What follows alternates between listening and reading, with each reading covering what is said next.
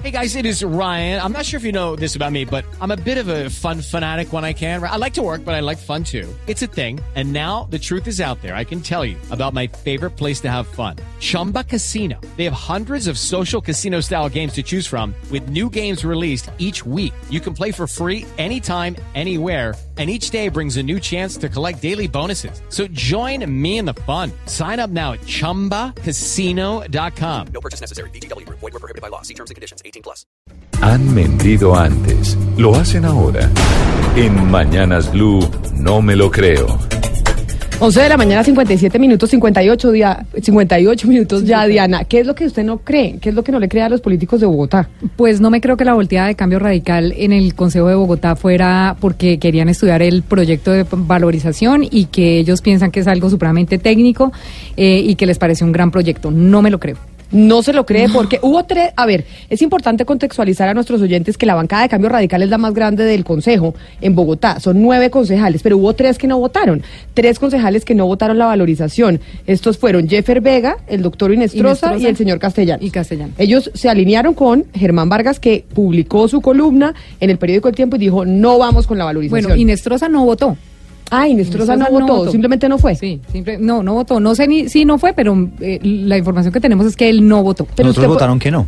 Los otros, exacto. que no. Pero por, ¿y usted por qué no cree que fue porque de verdad los concejales juiciosos estudiaron y dijeron, oiga, sí, vale la pena la valorización para el doctor Peñalosa y para los bogotanos? Pues porque nuestras fuentes dicen que Cambio Radical eh, tiene mermelada en el distrito y lo que hicieron fue conservarla.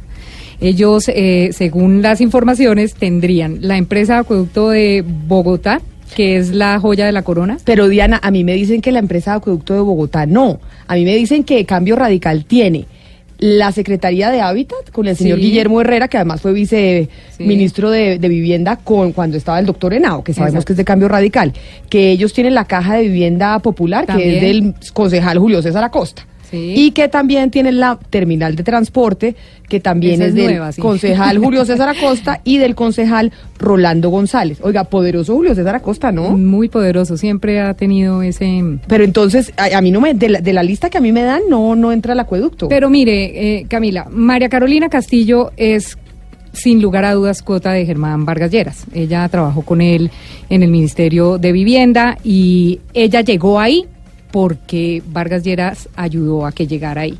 Ahora mismo está suspendida porque tiene una, una inhabilidad en primera instancia por 12 años, 10, 12 años, eh, por maltrato laboral, por acoso laboral a una funcionaria eh, cuando trabajaba en el gobierno nacional.